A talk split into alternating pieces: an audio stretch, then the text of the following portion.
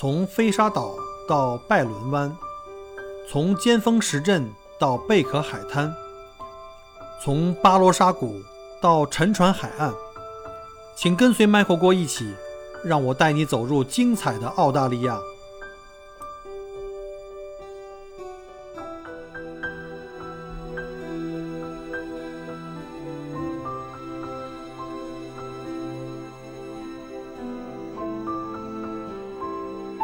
各位听友，大家好，欢迎再次收听麦克郭聊澳洲。上一期呢，我们请 Alan 呢帮我们介绍了他作为一名技术移民进行雅思跟 PET 考试的一些经历和分享。那这一期呢，想请他帮我们再讲一下他进行职业评估的一些小窍门。但是我在其他的方面，比如说技术呃那个职业评估方面，我就觉得我还蛮顺利的，我还蛮顺利的。呃，可能现在应该也有很多这种。呃，我们的呃，刚刚呃，这个想要移民的这个已友，他们现在已经开始着手这个呃的，就是职业评估这一块，所以呃，这里可能也也有一些建议给他们吧，嗯，呃，比如说有一些误区啊，第一个是就是呃，像有一些已友可能觉得说，哎，我去做职业评估，我是不是职级越高就越好啊？比如说，呃，我评一个这个，嗯，什么样的经理呀，啊，跟评一个什么样的专员，这两个如果在选择，大部分人可能会选择啊，我要评一个经理级别的职位，但实际上不是这样的，就是澳洲它的技术移民，它对于呃专业人士他会更热爱一些，对于管理类的其实，呃，这这这种需求好像没那么大啊，对，然后这个。嗯，说白了就是他想要你来是找那些干实事的，对对对，我不需要那么多那个动动嘴的，最好是能干实事。没错，所以我其实第一次做直评的时候，我我对于这块也不是太了解。那因为限于当时的条件啊，所以我当时评了一个是属于经理级别的那种岗位。那后后来我就发现，哎，好像不是很好用啊。然后呢，我又跟我的那个中介沟通，然后呢，我中介他他就说，哎，我们还可以评另外一个职位，所以呢，呃，我是有两个那个职位的，呃，后面就评一个就比较啊，这这种比较可以直接去干活的这种叫呃叫专家类类别的这种啊 specialist 这样子的职位啊，对，那这种职位好像。其实，嗯，那也就是说，你其实一个人可以评好几个，对吗？比如说，我要是学了双学位，我干过很多不同的工作，那我可以评三个吗？三个的，呃，这个难度就比较大。它实际上是这样子的，就是有一些职业你是可以天生就可以评两个啊，但是有一些职业呢，它就是不行啊。那主要还是要看他的职责，呃，实际的，呃，比如说我评了两个。这个职位，呃，每一个职位按照这个官方的规定是每个职位你每周需要花二十个小时左右啊，二十个小时以上的这样子的时间去做啊，那才可以才可以用来进行直评。如果只是平常做有有涉及，那那不可以，就是主要从事要呃要要从事这一方面。那我。对，那我们一般情况下，我们在我们的这个申请的材料里面会体现你每每周工作的时长是多少啊？那比如说是四十个小时，那你也只能拆分成两个二十个小时，对不对？不可能出现那么多。对，然后他是这样子的，像那很对很很多人他是啊只有。呃呃，额定的工作时间只有三十五个小时，像我就是这种情况啊。额定的工作时间三十五个小时，那我是怎么样评到两个职职位的呢？因为我的两个呃这个认证的职业中间他们是有重复的地方的，就是呃有重复的地方，那交叉的时间就可以算算进去。所以呢，这个我就啊成功的拿到了两个 VET 的这个。呃，直评这个还是呃比较有难度的，比较有难度的。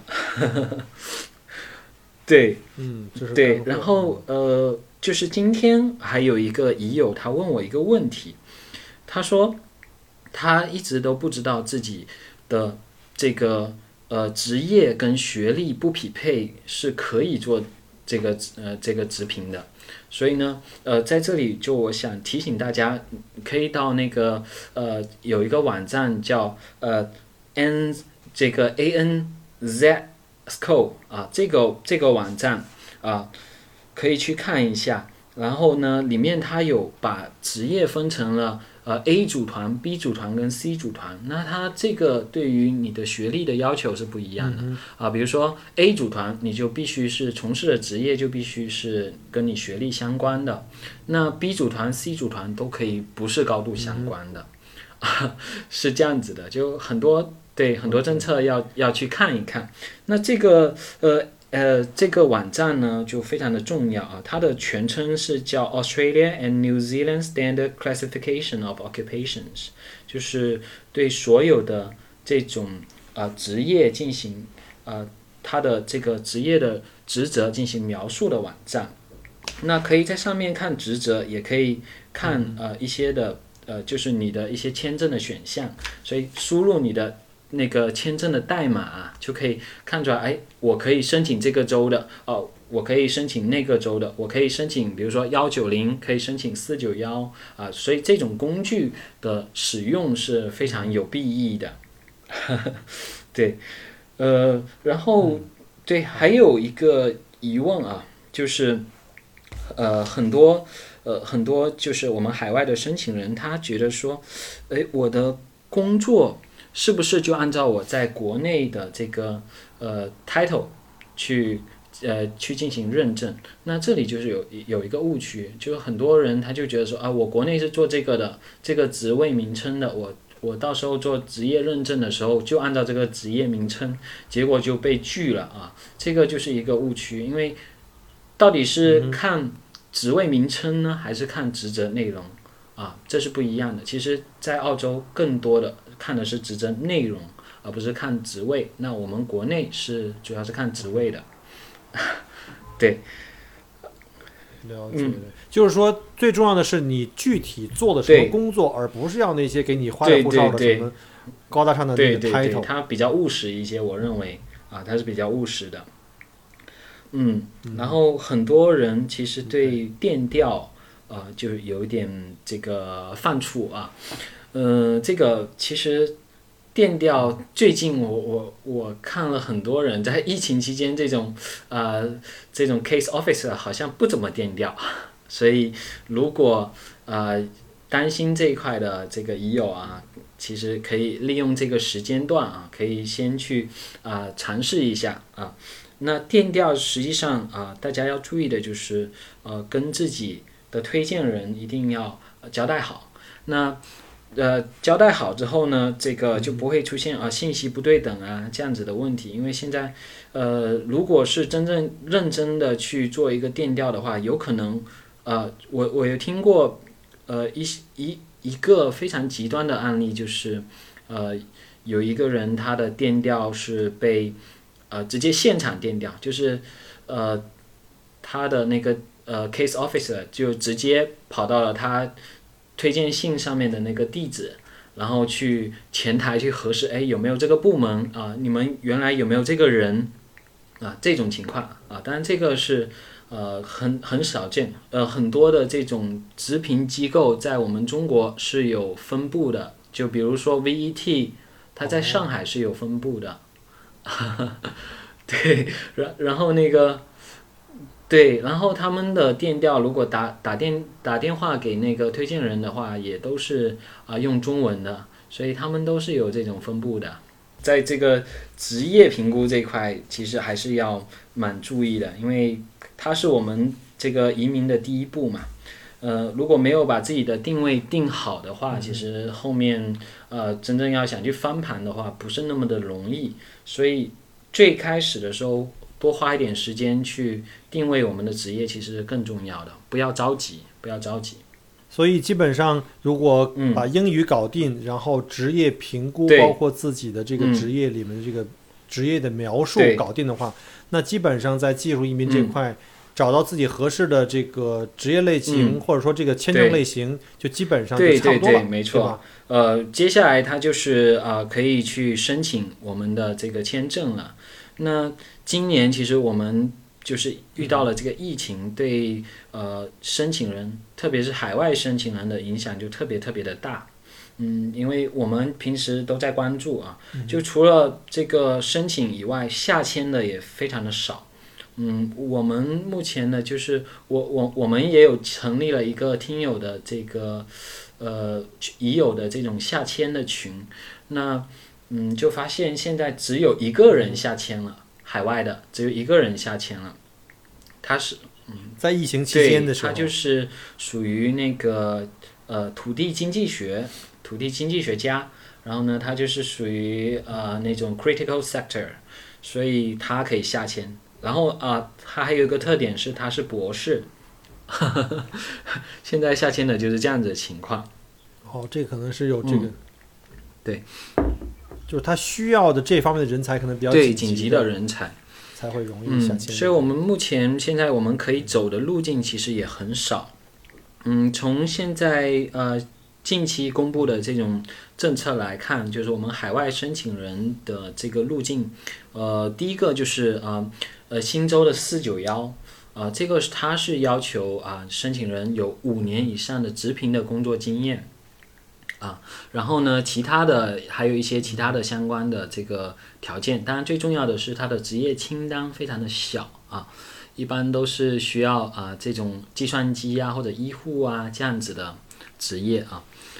啊这个是新州的，呃当然还有一些隐藏的条件啊，就是新州它会比较喜欢啊八年工作经验啊以及八炸的英文这样子的申请人啊，他特别对于这这这种申请人他有 preference，、对，然然后对 OK，它也分有这个嗯。偏远、偏远和非偏远吗？新州新州的四九幺，它是专门就是针对偏远地区的，但是这里面其实也有一个很奇葩的细节啊，就是它的新州四九幺偏远地区里面包含了悉尼的这个呃一些郊区，比如说蓝山啊那附近的一些郊区啊，所以悉尼也是属于部分属于 所以我就说嘛，这个太 奇对怪了。偏远地区啊。但是这个签证，呃，唯一需要考考量的就是之后每一年啊，连续三年每一年的收入，呃，可税的收入要达到五万三千九，啊，这个就是会有一定的挑战。呃，但是其实群友们其实也应该要考虑另外一个因素，如果到了那边，啊、如果都啊、没有赚到这样子的呃一个收入水平的话，其实也不大好那个是吧？不大好生存下去。所以啊、嗯，对，单份工作其实五万多不算是高，的。单份工作可能不一定你就是一登录就能够达到，但是啊、可能前面几年可能会稍微辛苦一点。我觉得这个只要有信心都没有任何的问题。这个是新州的，这个是新州的这个选项。那另外一个就是下周南澳，呃，这个它的政策出来完之后啊，下周它是上班了。那上班之后，它政策出来之后，呃，可能会给海外一个口子，就是它的一个叫做呃 global 呃 global talent 呃 independent stream 啊、这个是呃哦呃，，GTI 它它也不叫 GTI，它就叫他们自己周单的一种独立的申请的途径。这个途径就可能会给我们的海外 申请人开一个口子。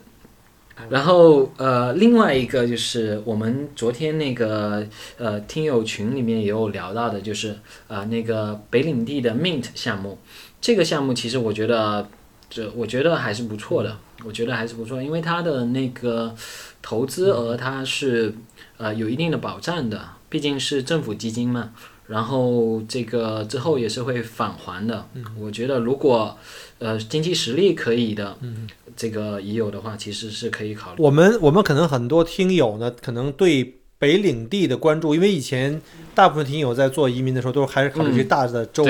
和这个大的首府城市。对于北领地和这个这个政策，可能并不太关心，或者以前可能没有出现在他们眼前过。那这个关于这个 Mint，你能不能讲的嗯详细一点？就就是对申请人的资格的要求，还有这个资金的要求，还有拿到 PR 的时间，呃，有一些什么嗯，经验可以分享吗？因为我我相信可能有的人会会考虑对，这方面，而这个的话，我们平时了解的，并不是的，多。很多很多听友可能是第一次听这个。那这个 Mint 呢，它是这样子的要求，就是第一，呃呃，就是要满足联邦的一般性的要求，比如说你的 EOI 打分要达到六十五啊，然后那个四十五岁以下啊等等的这样子联邦的要求。那另外第二个就是必须直评要在这个北领地的这个清单上。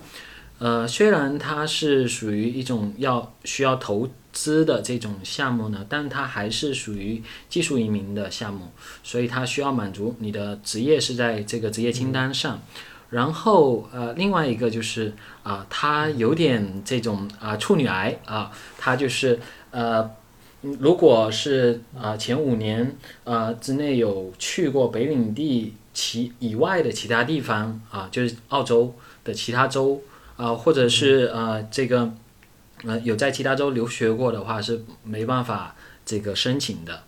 我觉得这个理由特别奇葩，对吗？对吗？就是你要去过其他州的话，你就不能申请了。他是不是对自己没有信心？比如说，你要去过悉尼、墨尔本这种大城市，你来到我这儿以后，你肯定不会想在我这儿待的。就是这个心理在作祟，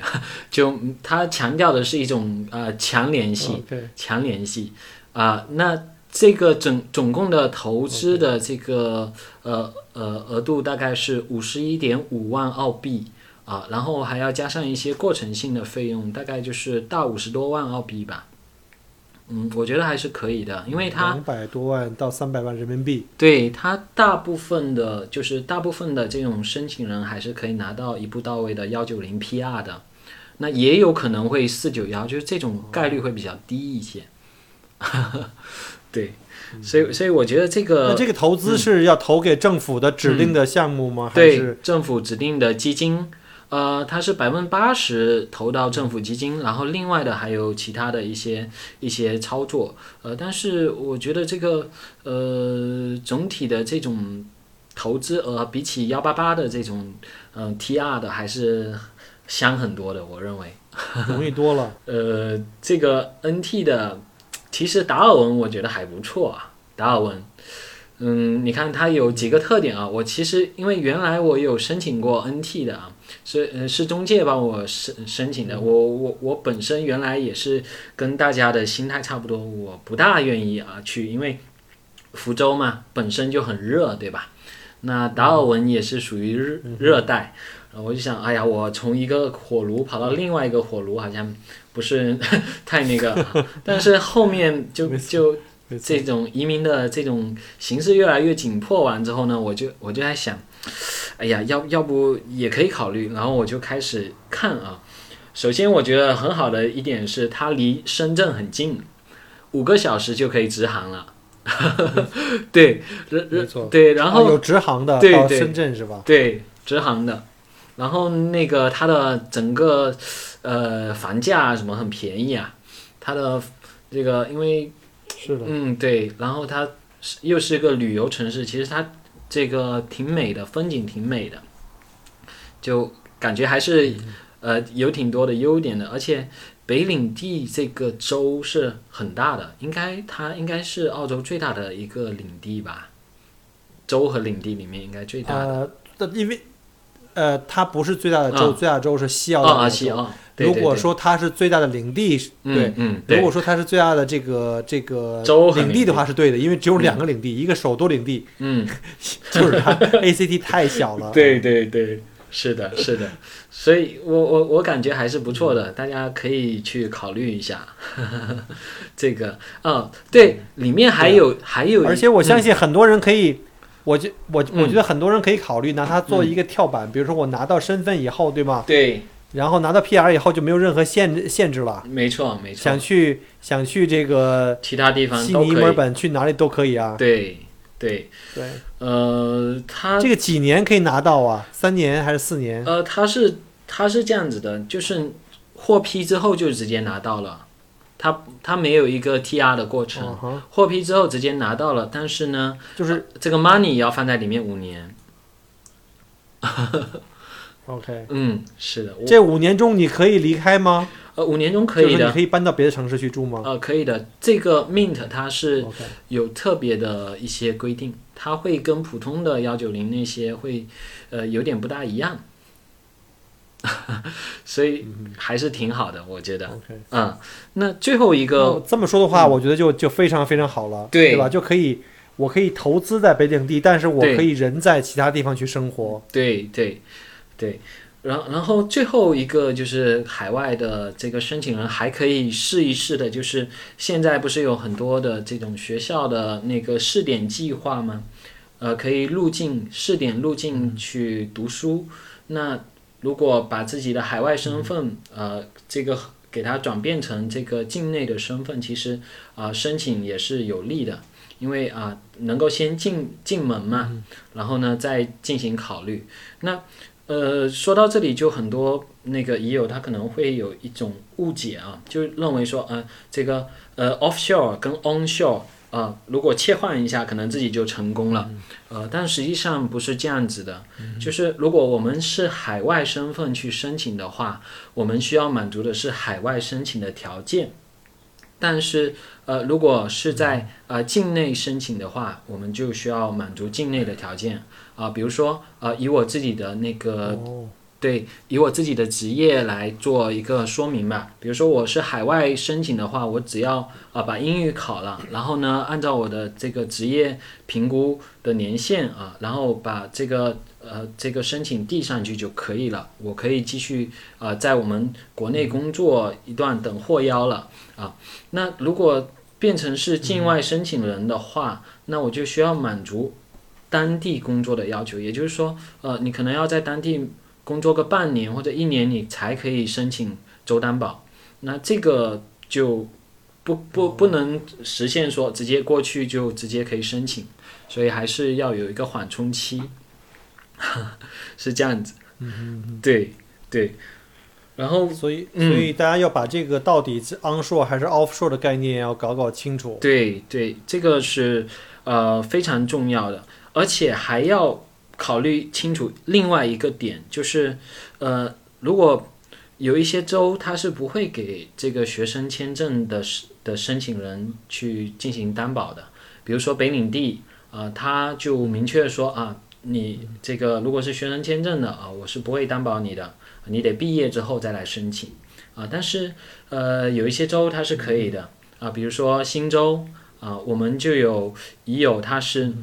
嗯花了大概七七月七个月的时间，他直接从国内申请了留学啊，到了卧龙岗，然后呢，卧龙岗啊读书，呃，读着读着发现，哎，这个新州四九幺对他开放啊，然后他就是这个申请了这个四九幺，结果啊，呃，这个申请完就很顺利的就获批了，然后就很顺利的又过了呃大概一两周又是就下签了，所以我们都称他是锦鲤啊，七个月时间从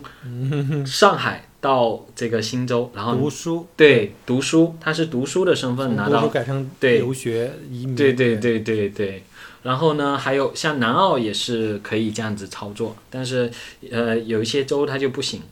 呃，最近那个西澳出了一些政策，就对留学生就有一些困扰，就是呃他们呃去那边读了书，但是毕业的时候发现，哎，我的职业被啊、removed 就被删除了啊，那这个就会会比较那个 会比较伤心一些啊。哦，对，是，所以没错没错。也要选州也要非常非常的注意啊。嗯，然后所以就是来澳洲来读书的这些留学生也要搞搞清楚各个州各个学校，呃，一方面你在选择专业的时候，这个学校是不是你最喜欢的学校啊，或者最喜欢的专业，是不是应该也考虑一下这些将来有可能对学生有这个倾倾斜的政策？对对，一定是要啊、埋头读书，也要抬头看路。呃，前一段吧，没错没错。对，前一段就有一个呃，我就看到有一个学生吧，他是在黄金海岸读书啊，但是呢，这个他不知道说黄金海岸是属于这个偏远地区，那就错失了这个啊、申请这个偏远地区州担保的这种机会，然后回国了啊，就错失了一个很好的机会。所以，嗯，其实他本来可以留在那边去留去移民的。对对对对，就抬头看路是非常重要的，要自己去研究政策呀。没错。对，不不不能就是太可惜了！黄金海岸很漂亮的城市，对呀，绝对绝对比铁岭大好多呀！我觉得我都将来我退休都考虑从墨尔本搬去黄金海岸。是那个地方如果作为偏远地区的话，我觉得是太有吸引力了。对，就很多人对偏远地区的理解就觉得哇，这个是不是不是那个像我们以前啊上山下乡那样子的地方啊？实际上不是的，我还还绝对不是。对呀、澳洲澳洲的这个定义也是，呃，就呃国内同学呃这个也有可能如果没有去认真去思考一下这个问题的话，可能就会被误导了啊。其实就是除了啊悉尼、墨尔本跟对呀、你看对这个王健林，王健林都在这个偏远地区黄金海岸买了水岸豪宅啊，带码头的大房子。对对对，所以啊、这个我我觉得这个黄金海岸实在是太香了，但错错过这个机会就太可惜了。就这样子，对一定要一定要去跟这个跟这个 Alan 好好了解一下，就是这个移民政策，尤其是在技术移民上，是在直评上面的一些细节，是一些小的细节，是不是可以 onshore 啊、offshore 啊？嗯什么地方算偏远地区？什么地方对留学生的这个留学的这个学生签证会有倾斜？是一定要玩命的去抠这些细节，千万千万不要把所有这东西都交给了中介。对对，一定是要自己掌握。我我我包括现在就是我有很多这种啊、PT 的学生，那他们在申请这个澳大利亚的这个学校的时候啊，他们就啊、会选择一些学校，那我都是跟他们说啊，你们要去偏远地区啊，加分啊，五分很很厉害的呀。啊，那有些学生是对对真是会听进去，那有一些学生还是觉得说，啊，我我想去墨尔本大学啊，我想去悉尼大学，那这种就是他有不同的想法，这个也是也是完全可以理解的啊。我我就是提建议，呃，其实我这里还有一些就是对于我们这个申请人的一些建议啊，就是针对我们疫情呃这种情况下，因为今年的整个澳洲的这个移民的政策的变化非常的大。嗯，特别是啊、对于幺八九的申请人啊、基本上这个签证我们可以默认他已经啊、名存实亡了啊，配额砍的太多了啊，所以幺八九里面如果有一些申请人他是符合 GTI 的条件的话，呃，实际上我我认为啊，符合条件要申请，呃，如果暂时还没有太符合条件的话，也要创造条件去上。嗯，这个这个签证实际上比幺八九要香很多，因为它下签的很快，它配额也多啊。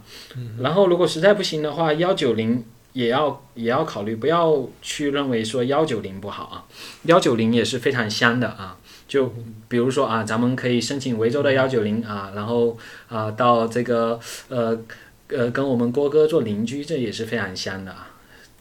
时不时有一些福利，对幺九零它是到处都可以，就是维州整个维州都可以，墨尔本也可以。哦，独立的，对，它是属于就是整个州都可以那个去居住的。但是四九幺的话，就是呃除了墨尔本，那其他的维州的其他地方呃是都可以去居住的。吉隆也是一个挺好，因为之前有、也有朋友问我，嗯就是说他可能是要申请这个四九幺。嗯呃，我记得以前是有在呃吉隆，嗯吉隆有一段时间是不是，后来又变成是。其实吉隆离墨尔本非常近啊，开车一个小时不到。对，现在吉隆也是然后还有的就可能更远一点，就是去巴拉瑞特呀。对，嗯，现在吉隆就是符合四九幺的，呃，这个也是也是非常好的一个城市，非常漂亮啊，大洋路上。经常听郭哥的节目，我我大概对这个地理方面的了解就啊知识就就就又增加了。然后针对那个 四九幺的申请人呢，我我我觉得啊有几个建议啊，如果是呃分数呃比较高的话，那我们不要去呃挑三拣四，不要去对啊、这个地方的气候不好啊，啊、工作好不好找啊，这个嗯这样子的问题去纠结太多啊，呃先上车，后后面再去找不同的位置。是吧？我们可能可以先上车坐后排啊，然后呢再慢慢往前挪啊，这个是没有问题的。只要呃登录了之后，一切都我我认为都好。基本上可以负责任的讲，其实大部分嗯，在我们心目中所谓的那些偏远地区的城市，其实跟大家想的可完全不一样，完全不一样其。实是非常非常不错的。对对对，啊，我我原先就特别喜欢卧龙岗。卧龙岗离那个悉尼也非常近啊。嗯哼，对对，呃，我就感觉啊、他的那种 style 啊，会更偏啊、休闲一些啊，就不要像悉尼那样子，就太嗯非常的纷纷扰扰、如果是我，我都不会选择住悉尼。对，是这样子的，嗯，呃，然后整个这个移民现在从一九年到现在，呃，也呃有有一年多啊，有一年多快两年时间了，嗯，这个过程里面其实我也是有很多的收获的，嗯，就首先就是啊、非常感谢啊，还是要鸣谢一下我们郭哥，就呃节目里面给我们带来了非常多的这种干货，因为呃我们就是大家都是怀抱着一种憧憬嘛，所以呢可以提前知道很多这种生活的一些知识啊。啊，比如说我特别感兴趣的啊，买房子 啊，自建房。啊，然后呢，车子啊，我们这里就不给某某个日本品牌做广告 了、没啊，错没错，他们以后得给我们冠名广告啊。对，广告费没给啊。然然后呢，我认为郭哥的节目呢也是特别有正能量啊，就谢谢谢谢。都是那种啊、美景啊，然后呢，郭哥非常磁性的发音，我我也觉得是啊，一个是又好听，然后又非常的幽默，所以啊，感觉我每天上下班听着国歌的节目，我就感觉啊啊，前途一片光明。太好了，我就是给大家做了一个屏保。然后就就感觉特别好。然后在这个过程中呢，也就结识了非常多的我们的呃已有的群体，所以那个就人多力量大呀。我们、我们群的那个信息，我就觉得啊、比一般的这种啊、这这些啊、中介机构都会更快一些。然后很多问题就是我们可能基于比如说啊、利益啊、方面的这个考虑啊，我们如果跟呃一些中介啊什么去说，可能他们不一定会很啊、认真的或者是很真实的把一些内容说出来，但是我们的已友他们非常的热心啊，他们就会啊、给我们啊、出谋划策啊，给我们分享一些经验啊，然后呢，如果有的时候感觉说，哎呀，这个移民之路这么难走啊，有点 down 的时候呢，呃、又又会给我们相互打气，对，没所以错。没错我我就感觉这个群体啊，都是对这个群体都是非常的热心、非常的简单的这种群体，我感觉特别的好。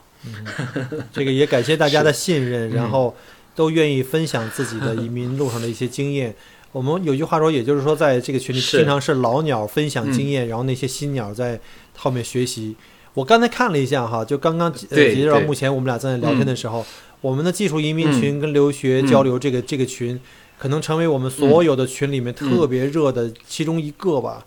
然后呢，这个我看了一下，今天我们已经有达到四百零六个嗯，就四百零六位我们的这个已有，就是这个技术在技术移民跟留学群里边，对，人特别多，特别热闹。主要还是因为你分享了很多干货，还有好几个这个这个，包括 包括像宋老师啊，对吧？各个各个各种嗯。各路的大咖过来分享这个关于技术移民、关于关于考雅思、关于直评啊这些所有的这些呃经验分享吧，嗯。我觉得特别特别好。这个跟有中介的这个群不太一样，是因为嗯。他们主要是靠这种不信息不对称对，而我们这个的话就是大家对。就是所谓叫做大家好才是真正的好嘛，所以希望大家如果有在这条路上正在往前走的这个朋友们，也欢迎加入我们这个已友群进行交流啊。在这个过程中，我也确实也感感受到啊，我们大家呃，并不是以这种啊、就是像中介的群里面那样子啊，大家可能更多的这个想法是啊，我们都是啊麦口锅的新邻居，所以呢，大家的这种啊感觉就呃像邻里之间的这种啊，我问问你啊啊，然后呢，呃，我问问你的进度啊啊，最近啊这个进展如何啊，所以都是这样子的一个呃非常呃友好、非常相互关爱的这种这种感觉啊，有点像那种 neighborhood watch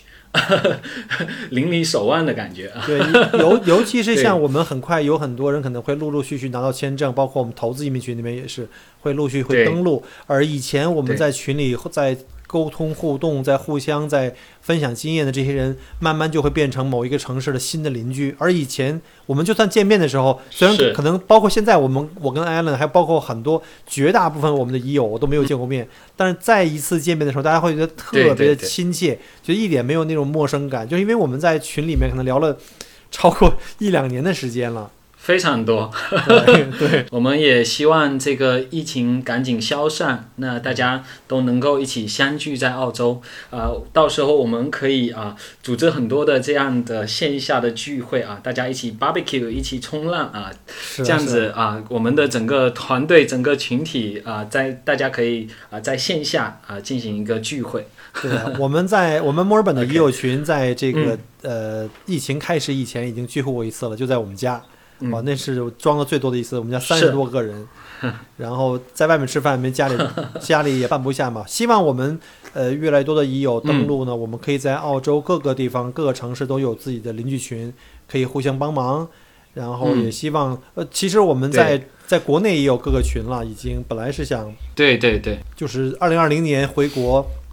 在一些大的我们的听友多的地方，可以去搞一些线下的交流会。结果因为疫情就呃这个原因就没有搞成嘛。